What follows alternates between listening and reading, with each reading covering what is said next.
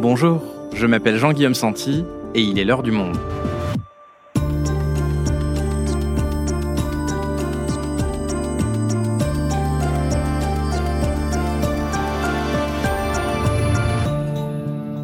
Aujourd'hui, une guerre sans merci et des millions d'habitants pris en otage entre les balles des deux camps. Bref, une catastrophe humanitaire. Depuis le 15 avril, le Soudan est plongé dans le chaos après l'éclatement d'un conflit entre deux généraux, anciens alliés devenus aujourd'hui rivaux, qui se battent pour le contrôle du pays.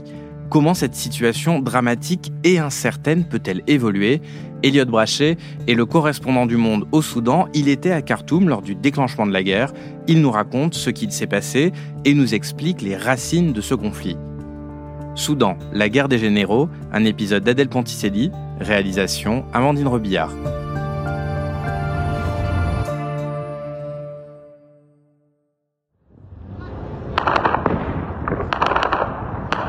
Dès 8h30, des témoins entendent des échanges de tirs à Khartoum. Nous sommes le samedi 15 avril dans la capitale du Soudan. Les soldats d'une milice paramilitaire se lancent à l'assaut de la ville. En quelques dizaines de minutes, ils s'emparent de l'aéroport, puis du palais présidentiel. D'intenses combats ont lieu autour du quartier général de l'armée, le véritable centre du pouvoir au Soudan. Cette milice est la plus importante du pays. Elle a même un rôle officiel au point que l'on peut dire que le Soudan a aujourd'hui deux armées. Elle est dirigée par un général connu sous le nom de Emeti. Longtemps, il a eu la réputation d'un chef de guerre sanguinaire sa milice est, elle, connue pour répandre la terreur, crimes de guerre, exécutions sommaires, tortures et viols. Dans ce conflit pour le pouvoir, elle affronte l'armée régulière soudanaise, dont l'aviation bombarde les positions des paramilitaires en plein cœur de la capitale, y compris dans des quartiers d'habitation, terrorisant, elle aussi, les civils. Cette armée régulière est-elle dirigée par un autre général, le général Al-Bourhan, qui est au pouvoir depuis 2021 après un coup d'État? En quelques heures, la population s'est donc retrouvée entre deux feux et depuis trois semaines, la violence s'installe sans que l'un des camps ne prenne l'ascendant sur l'autre.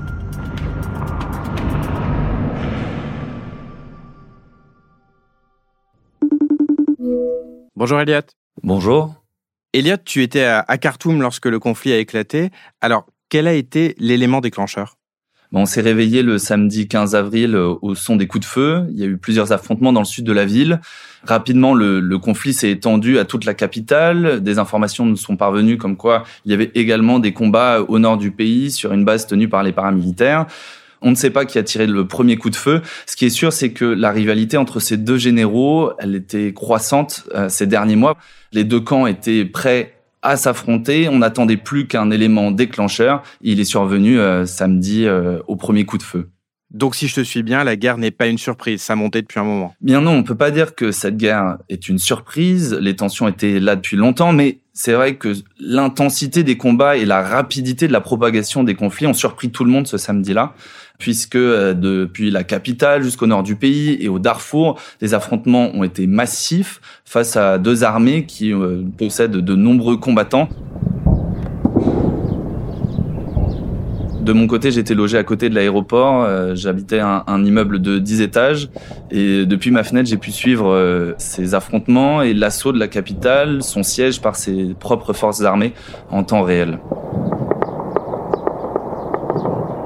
Donc rapidement, on a été tous surpris par des combats qui ont fait irruption au milieu des, quartiers d'habitation. Il y a des personnes qui sont retrouvées bloquées euh, dans des banques, à leurs bureaux, euh, dans des écoles, des universités, des bibliothèques. En quelques heures, la guerre a surpris tout le monde au milieu d'une vie quotidienne. Il faut rappeler qu'à ce moment-là, les Soudanais étaient en train de préparer les fêtes de fin de Ramadan. Donc toute cette population, et toi aussi, vous retrouvez piégés entre deux feux. Quelle est la situation humanitaire sur place? Bien pendant les premiers jours de combat, euh, la plupart des gens restaient confinés chez eux. C'était très compliqué euh, dans de nombreux quartiers de pouvoir euh, sortir, étant donné qu'il y avait des combats euh, à chaque coin de rue. Très rapidement, la première question de survie qui se présentait pour tout le monde, c'était de rationner ses provisions, donc l'eau, la nourriture, mais aussi de, de, parfois aller se réapprovisionner dans, alors que la plupart des échoppes étaient fermées du fait des combats. Durant la première semaine, de larges pans de la ville ont été coupés euh, de l'électricité, ce qui rendait très difficile aussi la recharge de ces téléphones, de ces appareils électroniques, et donc difficile les communications, alors même que de nombreuses personnes étaient piégées euh, dans les combats, avaient besoin d'une aide médicale d'urgence. Donc on s'est retrouvé dans une situation où, alors qu'aucune trêve euh, n'était respectée par les deux belligérants, de nombreux blessés, de nombreuses personnes âgées ne pouvaient pas gagner euh, les hôpitaux de la ville. Et dans le même temps, quasi 70% des hôpitaux de cette ville étaient inopérants du fait des coupures d'électricité, du fait de l'impossibilité euh, pour les cadres médicaux de rejoindre ces hôpitaux, du fait aussi que certains de ces centres hospitaliers ont été bombardés par les deux forces armées.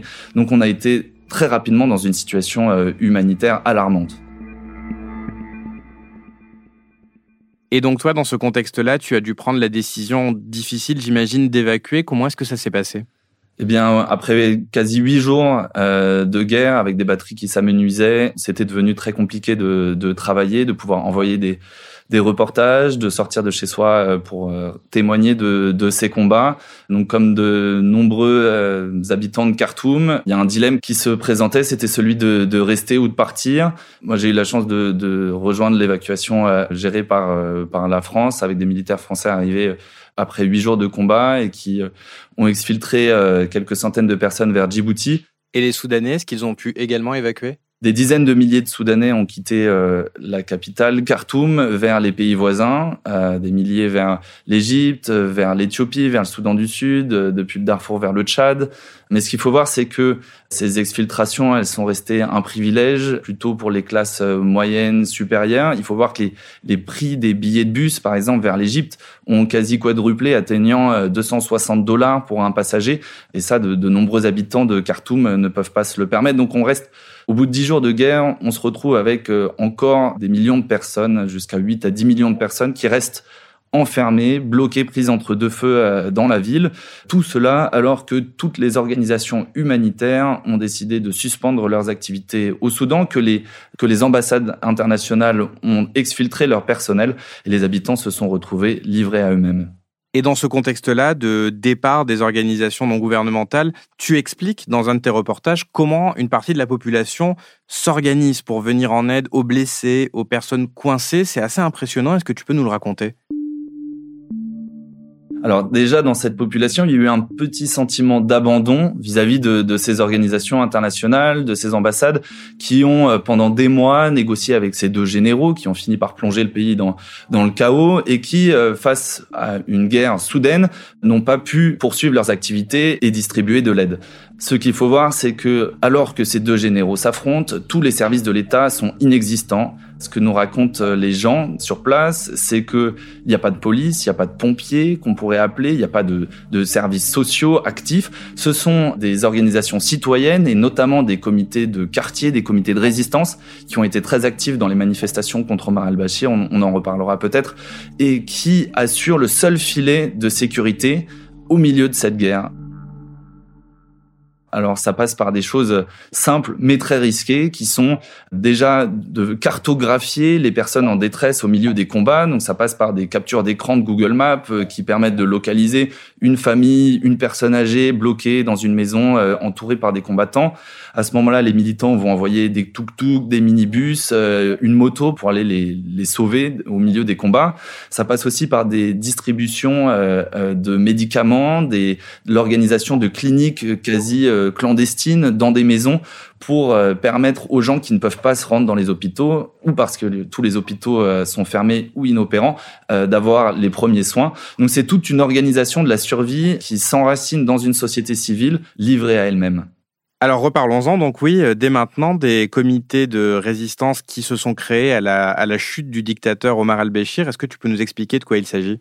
Ces comités qui sont aujourd'hui actifs dans les rues au milieu de la guerre, ils puisent leurs racines euh, depuis quelques années sous le régime d'Omar al-Bashir. Il faut remonter en 2013. À l'époque, il y a une des premières manifestations euh, contre la vie chère. C'était aussi dans le sillage des printemps arabes, des révolutions dans différents pays de la région. Au fil du temps, ces comités de quartier, dans la clandestinité, ils ont continué à se structurer et à partir de décembre 2018, et au courant 2019, ces comités de quartier, ces syndicats professionnels et d'autres organisations ont constitué le véritable fer de lance contre le régime d'Omar al-Bashir. Omar al-Bashir était là depuis 30 ans. Il gouvernait d'une main de fer. C'était un régime islamiste qui avait mis en place la charia, qui avait déclenché de nombreux conflits à travers le pays et en 2018, des millions de Soudanais sont descendus dans les rues. Ils ont mené les manifestations qui ont déstabilisé euh, le régime d'Omar al-Bashir, menant à sa chute en avril 2019. Il aura tenu le pouvoir pendant trois décennies. Omar el-Béchir n'est plus président du Soudan ce soir, déposé par l'armée après quatre mois de manifestations. À cette époque, Omar al-Bashir avait été euh, destitué par qui? Par les deux généraux qui se font aujourd'hui la guerre, le général Burhan et le général Hemeti. Donc ces comités précipitent la chute de al-Béchir. Que sont-ils devenus depuis? Depuis 2019 et la chute d'Omar al-Bashir, ils n'ont jamais cessé d'être un rouage essentiel de la vie politique euh, du pays, constituant une véritable troisième voie au milieu d'un pouvoir militaire. Et aujourd'hui, euh, reste ce filet de sécurité au milieu de la guerre. Ils le disent, ce n'est pas leur guerre, c'est une guerre entre deux généraux.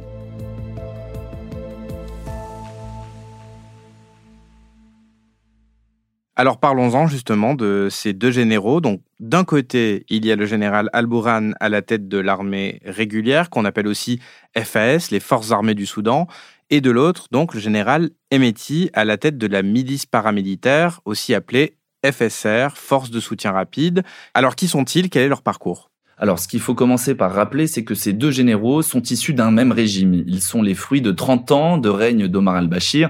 Les deux hommes ont combattu au Darfour à partir de 2003, lors de la guerre et de l'opération de répression et de, nettoyage ethnique menée par Omar al-Bashir dans, cette région à l'ouest du, du pays. À partir de 2015, ils ont tous deux participé à l'envoi de mercenaires et de soldats au Yémen, aux côtés de la coalition arabe menée par l'Arabie saoudite et les Émirats arabes unis. À partir de 2019, une fois renversé le régime d'Omar al-Bashir, ils entrent dans une forme euh, d'alliance de façade. Cette alliance de façade dont tu nous parlais au début de l'épisode et qui leur a permis d'évincer le gouvernement civil dans un coup d'État. Donc ça, c'est ce qui les rapproche, mais qu'est-ce qui les différencie? Finalement, ce qui les différencie, c'est peut-être déjà leurs origines. Burhan, lui, est issu des rives du Nil, dans le centre et le nord du pays. Il incarne l'armée régulière. Il a fait ses classes euh, en Égypte. Il, est, il a d'ailleurs une proximité avec le maréchal euh, Abdel Fattah al-Sisi, le président égyptien. Il représente euh, l'institution militaire et à la fois une forme d'élite politique du pays euh, qui gouverne euh, le Soudan depuis son indépendance de l'Égypte et, du Royaume-Uni en 1956. Et à contrario, le général Emeti, lui, aime se définir, du moins publiquement dans ses interviews, comme un homme du peuple. Je suis un simple bédouin qui a grandi à la marge du Soudan et n'a jamais rien obtenu de mon pays à part de la violence. Pour sa part, Emeti, il est issu euh, d'une tribu arabe du Darfour. À partir de 2003, il va prendre euh, les rênes d'une milice Janjaweed qui secondait l'armée régulière d'Omar el-Bashir dans son opération de répression ethnique euh, dans, dans cette région. Rapidement, il va connaître une ascension fulgurante. À partir de 2013, il est adoubé par le président. Ses forces, qui étaient euh, donc une milice euh, coupable de crimes de guerre euh, au Darfour, vont devenir une force officielle nommée les forces de soutien rapide. Il va rapidement se mettre au service d'Omar al-Bashir pour réprimer des manifestations euh, à Khartoum. Sa milice bénéficie aussi d'une manne financière énorme issue des mines d'or que le clan Emeti possède à travers le pays. D'un chef de guerre et de chef de milice darfourien, il est devenu en quelques années un homme d'affaires, l'un des hommes les plus puissants du pays. Donc ces deux généraux s'affrontent aujourd'hui pour le pouvoir. Quel est le, le rapport de force entre les deux camps eh bien, les estimations varient.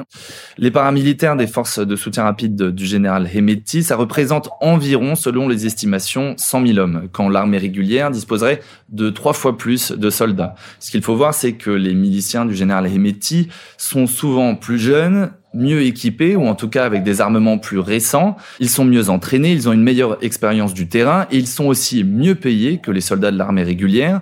Pourtant, cette dernière, qui dispose de plus d'armements lourds, de tanks, elle a un avantage sur les forces de Hemeti, c'est qu'elle possède une aviation, une aviation qui est très active depuis le premier jour de la guerre.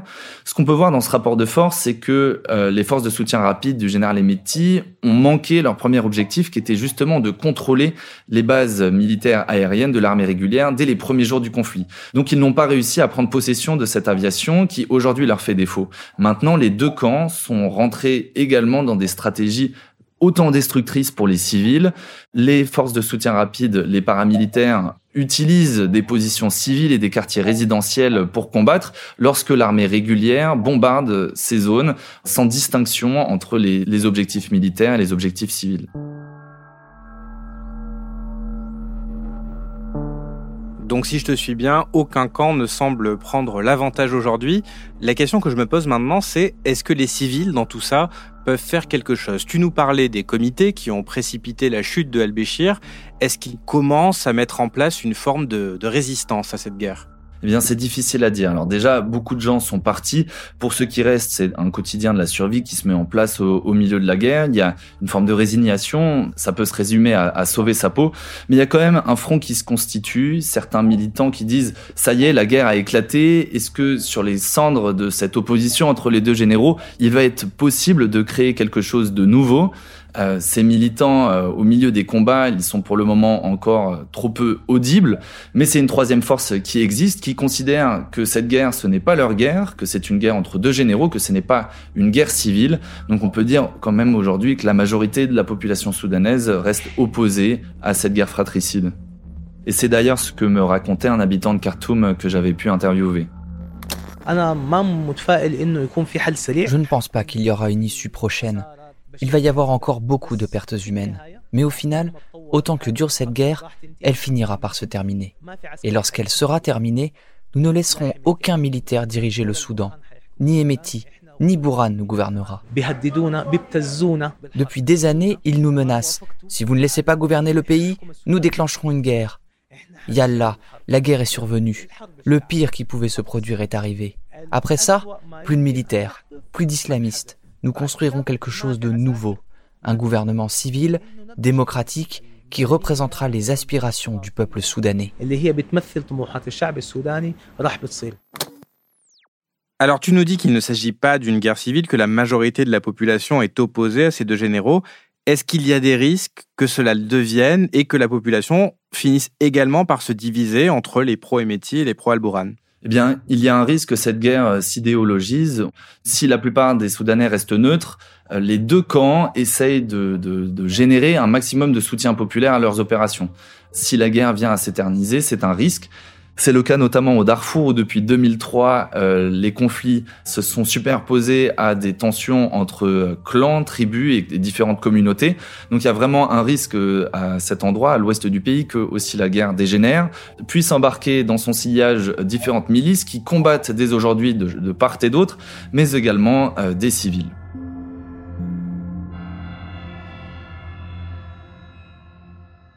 Et alors, Elliot, dernière question. Comment réagissent les voisins du Soudan? Est-ce qu'il y a un risque aujourd'hui de déstabilisation à l'échelle de la région en Afrique? Eh bien, pour le moment, la déflagration qui a été le début de cette guerre au, Soudan a plutôt suscité euh, des appels à la désescalade de la part de ses voisins. Il faut voir que le Soudan est entouré au nord par l'Égypte, la Libye, à l'ouest par le Tchad, la Centrafrique, le Soudan du Sud, l'Éthiopie, l'Érythrée, et puis via la mer Rouge avec les pays du Golfe tout cet environnement régional avec des frontières poreuses, un conflit sur la gestion des eaux du Nil entre l'Éthiopie, l'Égypte, des pays du Golfe qui ont accru leurs intérêts au Soudan depuis la chute d'Omar al-Bashir. Tout cela constitue aussi un cocktail explosif qui pour le moment s'en tient à des appels à la désescalade, mais pourrait, si le conflit s'éternise, euh, dégénérer. Merci Elliot. Merci.